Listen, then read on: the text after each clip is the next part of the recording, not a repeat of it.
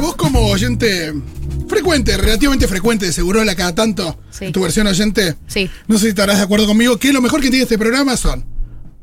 Estoy entre dos. Eh. O los oyentes Sí. o los columnistas. Eh, sí, tengo que, tengo Una que decir no porque yo prefiero mantenerme al margen, tipo Corea del Centro. Me gusta, me gusta. Pero bueno, yo creo que está entre los oyentes y los columnistas porque tenemos grandes oyentes y también tenemos grandes, enormes, geniales columnistas. Como el que voy a presentar ahora, que vuelve a esta nueva temporada de Segurola de Habana, una incorporación ya no tan reciente, quiero decir. Nuestro querido Santiago Levín. Santiago, ¿cómo va? Hola chiques, hola Fito, Pitu y Galia. La misma. Galia.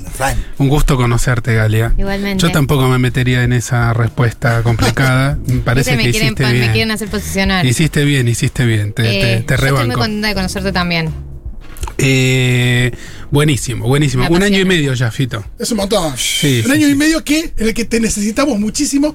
Oh. Y me imagino también que ¿Y Levín. qué año y medio hay que decir, no? Ni- Nivel pacientes te necesitamos.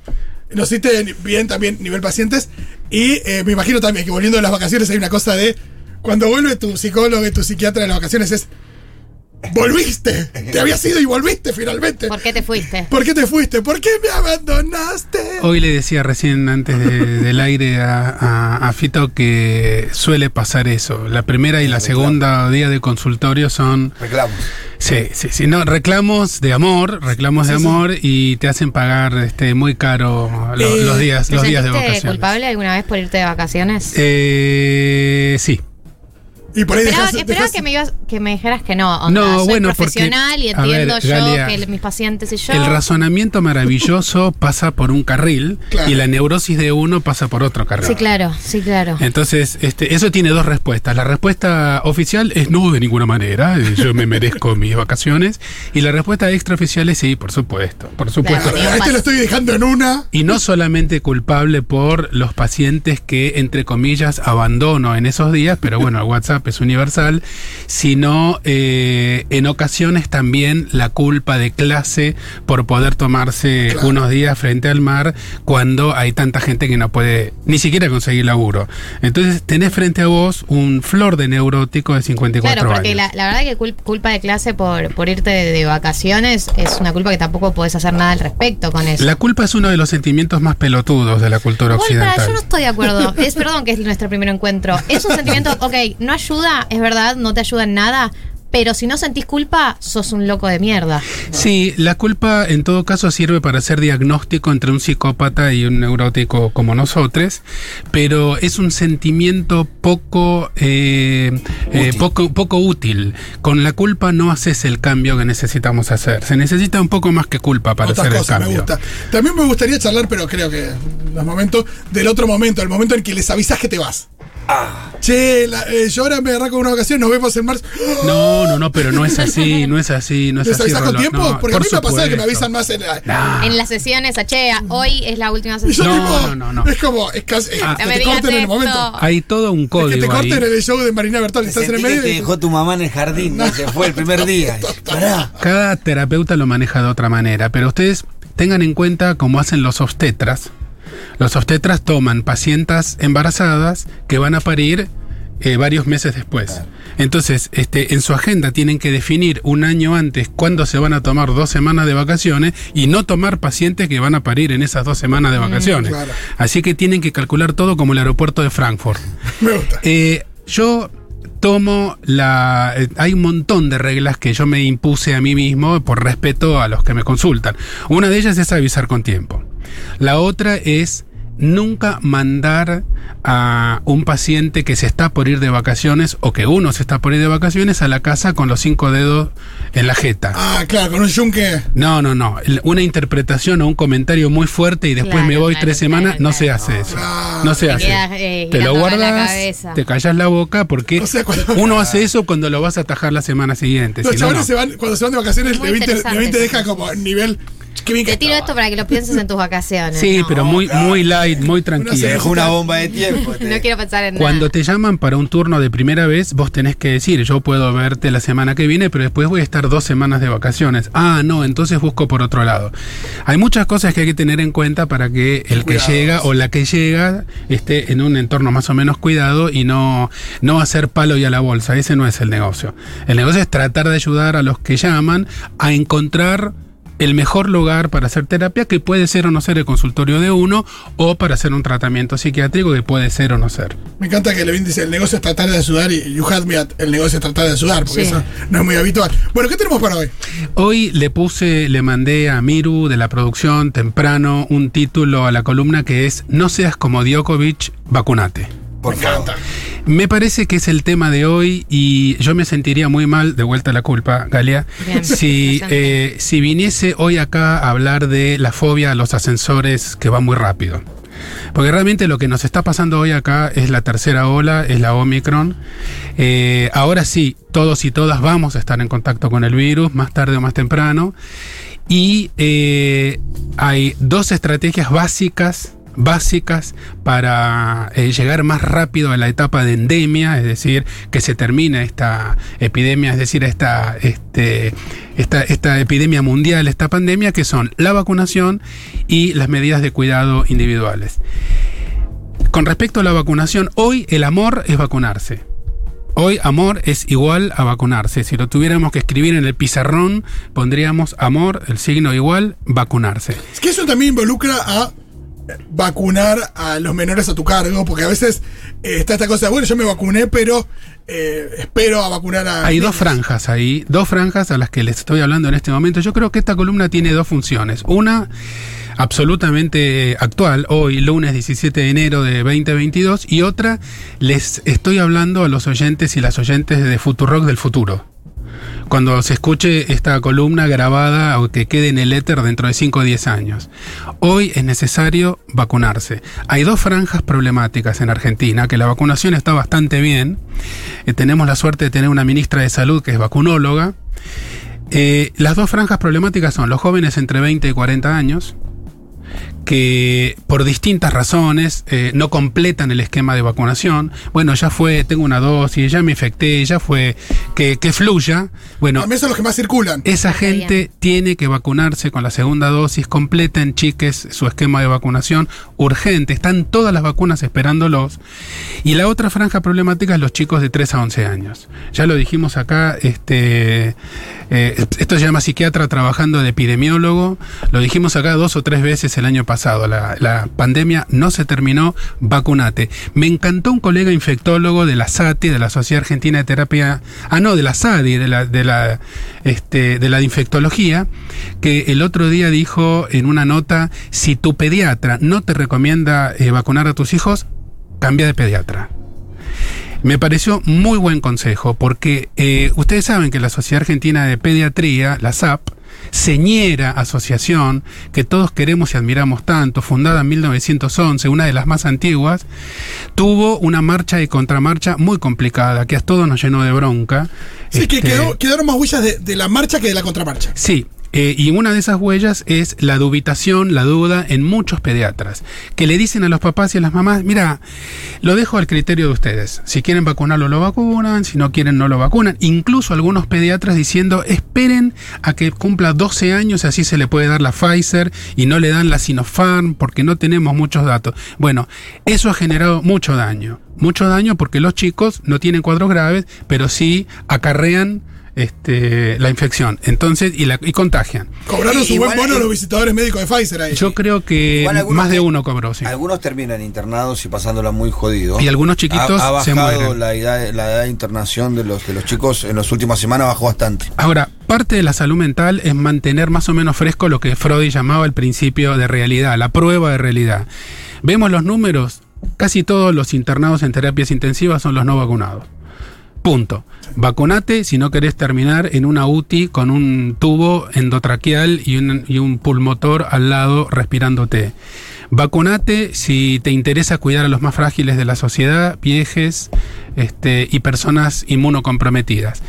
Vacunate si tenés ganas de contribuir a que esta pandemia pase más rápido y podamos volver a, no la vieja normalidad, sino una nueva normalidad que, que va a ser bastante complicada porque todos los días leemos cómo está quedando el ajedrez del mundo después de la pandemia, que es de manera muy desfavorable para este, los países como el nuestro, eh, eh, vemos como los eh, ricos se, se hicieron más ricos, los pobres se hicieron más pobres y vamos a tener que arrancar desde el tercer subsuelo. Para que podamos hacer eso entre todos y todas, hoy amor es vacunación. Vacunación, colocarse el barbijo, tratar de aguantar un poquito en los lugares llenos de gente. Eh, a ver, eh, hoy ya no podemos decir que eh, podemos evitar el encuentro con la variante Omicron. Todos nos vamos a ver encontrados, si es que ya no lo hicimos, capaz de manera asintomática, pero todos tarde o temprano lo vamos a hacer. Eh, el chiste de los cuidados y de la vacunación es que ese encuentro sea lo más tarde posible para evitar la acumulación de Que, consultas. no y los casos, que, que los casos no sean todos juntos. Es tan sencillo como eso. Y todos los que tenemos un cachito de micrófono tenemos que ayudar a mejorar la mala comunicación de este gobierno que, que, este, lamentablemente no termina de entender la importancia de la comunicación. Por ejemplo, ¿qué corno quiere decir pase sanitario? Son dos palabras muy enigmáticas y la gente llama y dice, ¿dónde saco el pase sanitario? ¿Qué es el pase sanitario? Pase sanitario es, la, es el certificado de vacunación, nada más. ¿Por qué dicen pase sanitario? Hay que decir certificado de vacunación. Está en la app de provincia, en la app de nación, el cartón, el cartoncito cartón. La importancia debería ser ¿Qué pase sanitario? vacunarse, porque eh, y que yo te diga mi documento y que bueno, ya te das cuenta que estoy vacunado, listo. Eso sería un poco más sofisticado. Yo digo, en vez de decir pase sanitario, digamos eh, certificado de vacunación.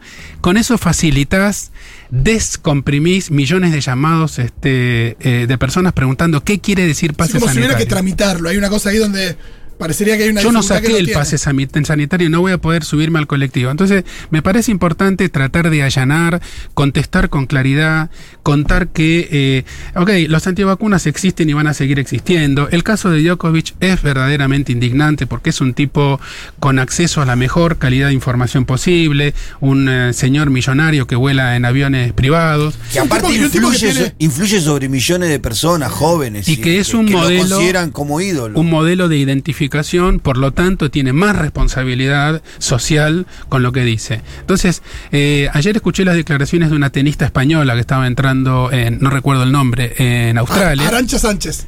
No, no, no. Y que decía. Conchita Martínez, este, y Se que te cayó una sota ahí, ¿no? Decía, sí, una sota y media.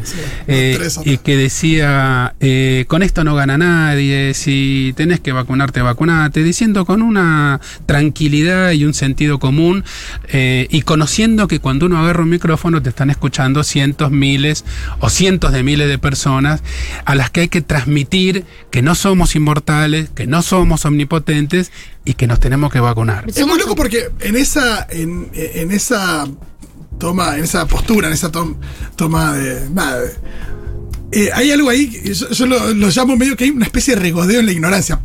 lo que para uno es ignorancia, ¿no? Pero, pero hay un regodeo, hay, hay una. Hay un orgullo, uno cuando la escucha a Viviana Canosa también, hay una especie de orgullo en, yo sé algo que el, el resto del planeta no sabe. Yo estoy en una situación en la que, en un lugar donde, una especie de púlpito donde, donde entiendo las cosas de una manera en la que el resto de la gente no la entiende. Y eso hay un, hay regodeo también ahí. una- no es que decir, bueno, yo la verdad que por las razones que sea, eh, tomo esta decisión, que igual tampoco la respetaría, digo, pero esto de, yo tengo, tomo esta decisión, pero, pero no me, no, no hago alarde de una... No, es Claro, y aparte cuestión, cuest- no solamente se regorea, sino cuestionan a la ciencia. Sí, sí, sí. Es que yo asumo ahí que me parece que hay algo que es que eh, por ahí en otras épocas, ¿no? Uno decía, bueno, esto es antivacunas, antivacunas en plural. Pero yo creo que con esta vacuna en particular y con el caso del coronavirus, coronavirus en particular, hay gente que es antivacuna, porque por ahí tiene el esquema de vacunación de las otras vacunas que se dio, pero esta en particular no. Y ya no son más como por ahí un hippie que cree en eh, medicinas alternativas, sino que hay una línea de comunicación y gente que comunica que esta vacuna no está chequeada, que esta vacuna no es segura, que esta vacuna te puede salir un tercer brazo en 10 años, eh, lo que fuera, que es una línea nueva eh, que no tiene que ver solamente como con una visión macro eh, contra las vacunas como método, contra la medicina occidental, sino como eh, que se creó y se generó una nueva línea donde está legitimado, ¿no? Una idea de que esta es una vacuna experimental y de repente un montón de gente que tiene otras vacunas, que utiliza la medicina occidental, se sumó a esa línea circunstancialmente en esta pandemia. Sí, y es difícil a esas personas convencerlas porque hay comunicadores y comunicadoras eh, que tienen mucha visibilidad y que no es un blog, sino gente que tiene mucha masividad, que están sosteniendo, eh, ¿no? De manera constante que esto es un, que es un experimento social, digamos. Un día vamos a hacer una clasificación de los antivacunas porque no son en todos los casos lo mismo. Hay antivacunas que son directamente delirantes paranoicos, hay antivacunas este, que eh, necesitan oponerse a todo lo que viene desde un discurso de autoridad y también, y esta es la que más me preocupa a mí, hay, un, hay, hay una fuente muy importante de trabajo antisanitario que viene, como decías vos, Galia, este, de sectores muy bien informados, con intenciones eh, simplemente de hacer daño de hacer daño político. Eh, y, y esto último es lo que a mí más me preocupa. También lo he repetido muchas veces, pero no es que el Estado argentino no cree en la comunicación. En general, los gobiernos progresistas descreen de la comunicación. En cambio, los gobiernos de derecha son expertos en comunicación y nos llevan 10 cabezas de ventaja en la carrera. Eh, el jefe de gobierno de la ciudad de Buenos Aires la tiene mucho más clara que el presidente de la nación. Lo vienen haciendo hace un montón de tiempo. El uso de redes, la segmentación en las redes, las frases bien diseñadas, etcétera, etcétera. Los eslogan. Los eslogan. Mientras tanto, Ya eh, de la foto de campaña de la familia mirando al sol tipo Coca-Cola, Sí, sí, sí. ya de ahí para acá está todo pensado. Argentina es un país que tiene una tradición de vacunas muy importante. Es uno de los países más vacunados del mundo.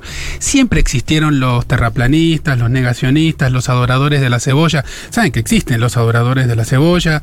Es un- una, una este, secta muy pequeña. A- adoran el objeto cebolla y le atribuyen este, cualidades mágicas. Ay, para todo el mundo, Están los que se toman su primera orina matinal. O sea, eso siempre existió. Lo que pasa es que el poder de daño de esos sectores minoritarios en una situación de emergencia sanitaria es mucho mayor y yo creo que eh, los sectores interesados en hacer negocios para la industria o en hacer negocios para determinada postura política se aprovechan de esas puertitas de entrada que luego lo multiplican. Caso, el caso de Javier Milei es genial.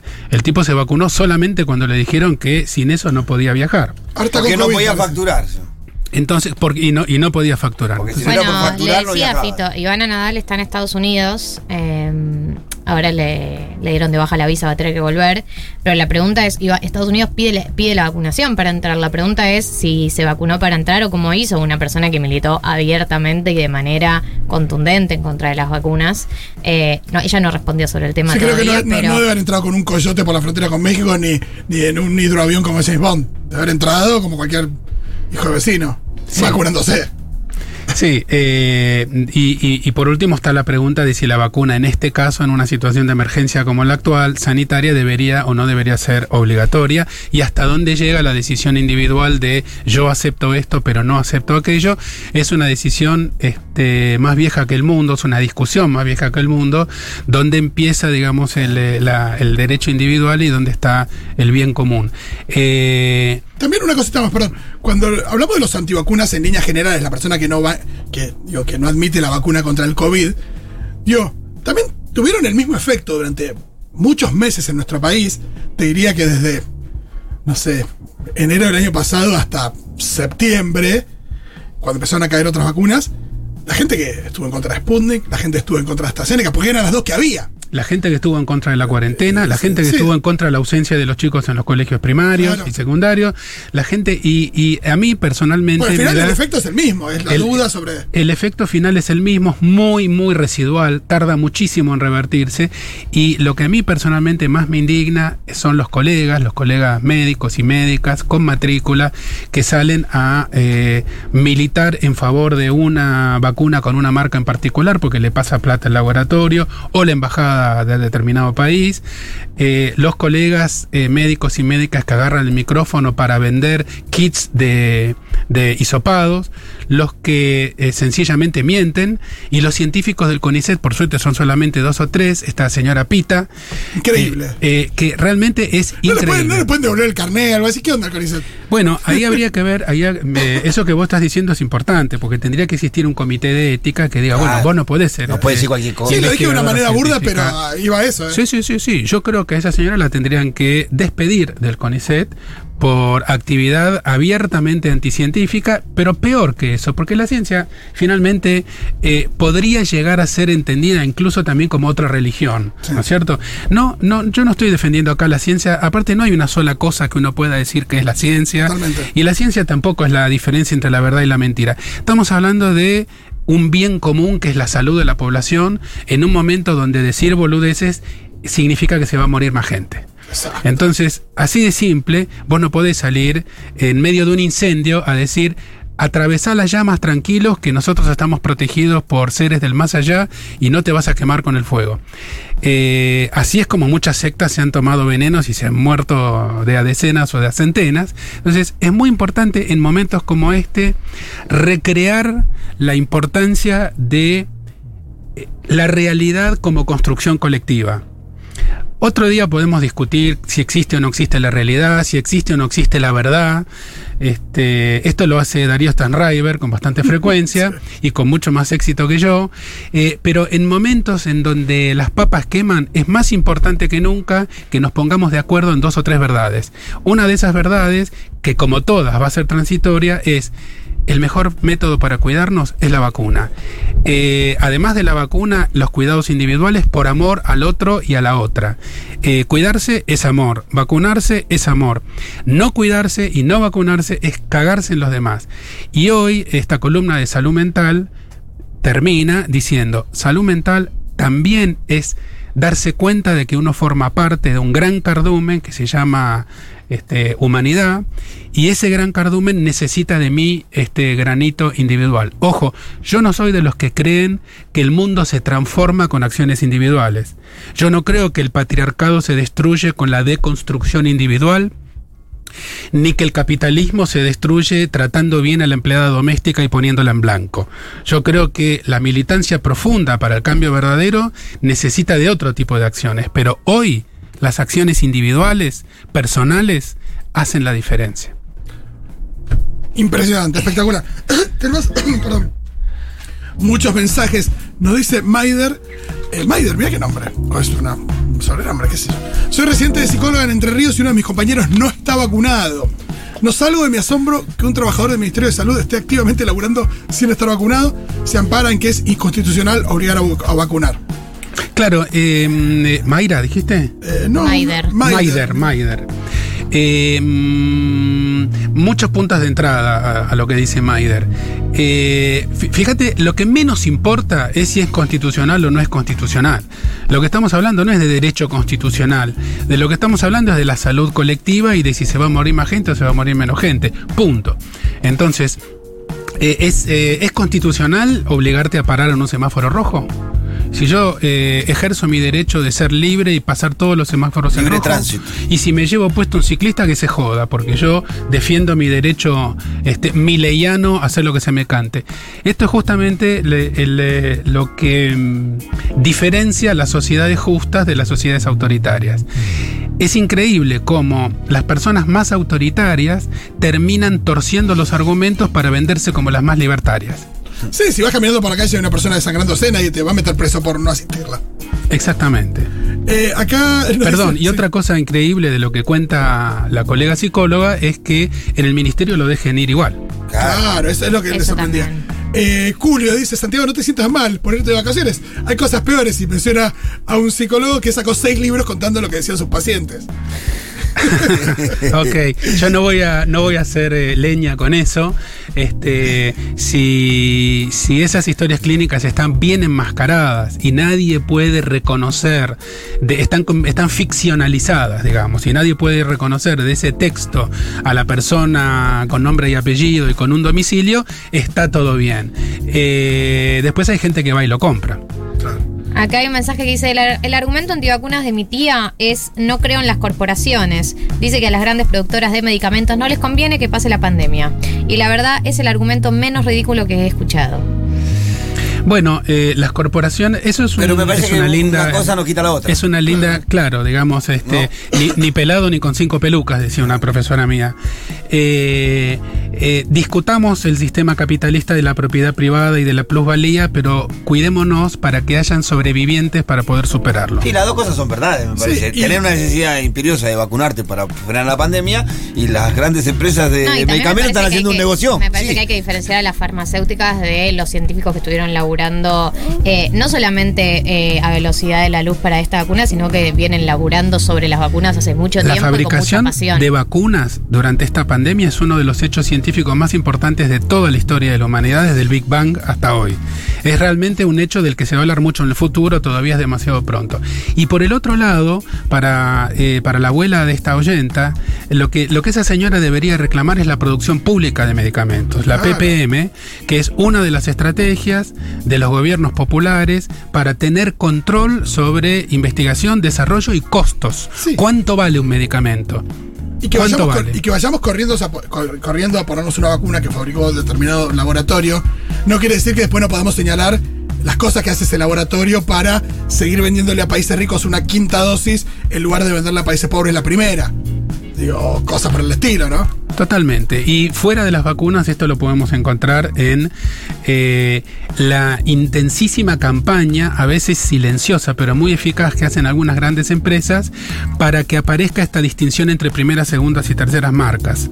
Y cómo eso se ve, por ejemplo, en las gaseosas o en las pastas dentales o en los jabones de tocador, cosas que tienen muy poca importancia y donde la gente paga 30, 40, 100% más caro con tal de llevarse algo que es exactamente igual al de al lado, pero que es más caro. Tamara dice, lo notable de mi ley es que la oposición, es que, perdón, es la, no la oposición a la autoridad estatal ordenadora, sino dependiente de la nacionalidad. Si la autoridad sanitaria regente es Estados Unidos, entonces sí. Bueno, porque mi ley ahí dice, yo le, si al Estado norteamericano supongo le cree y al nuestro no.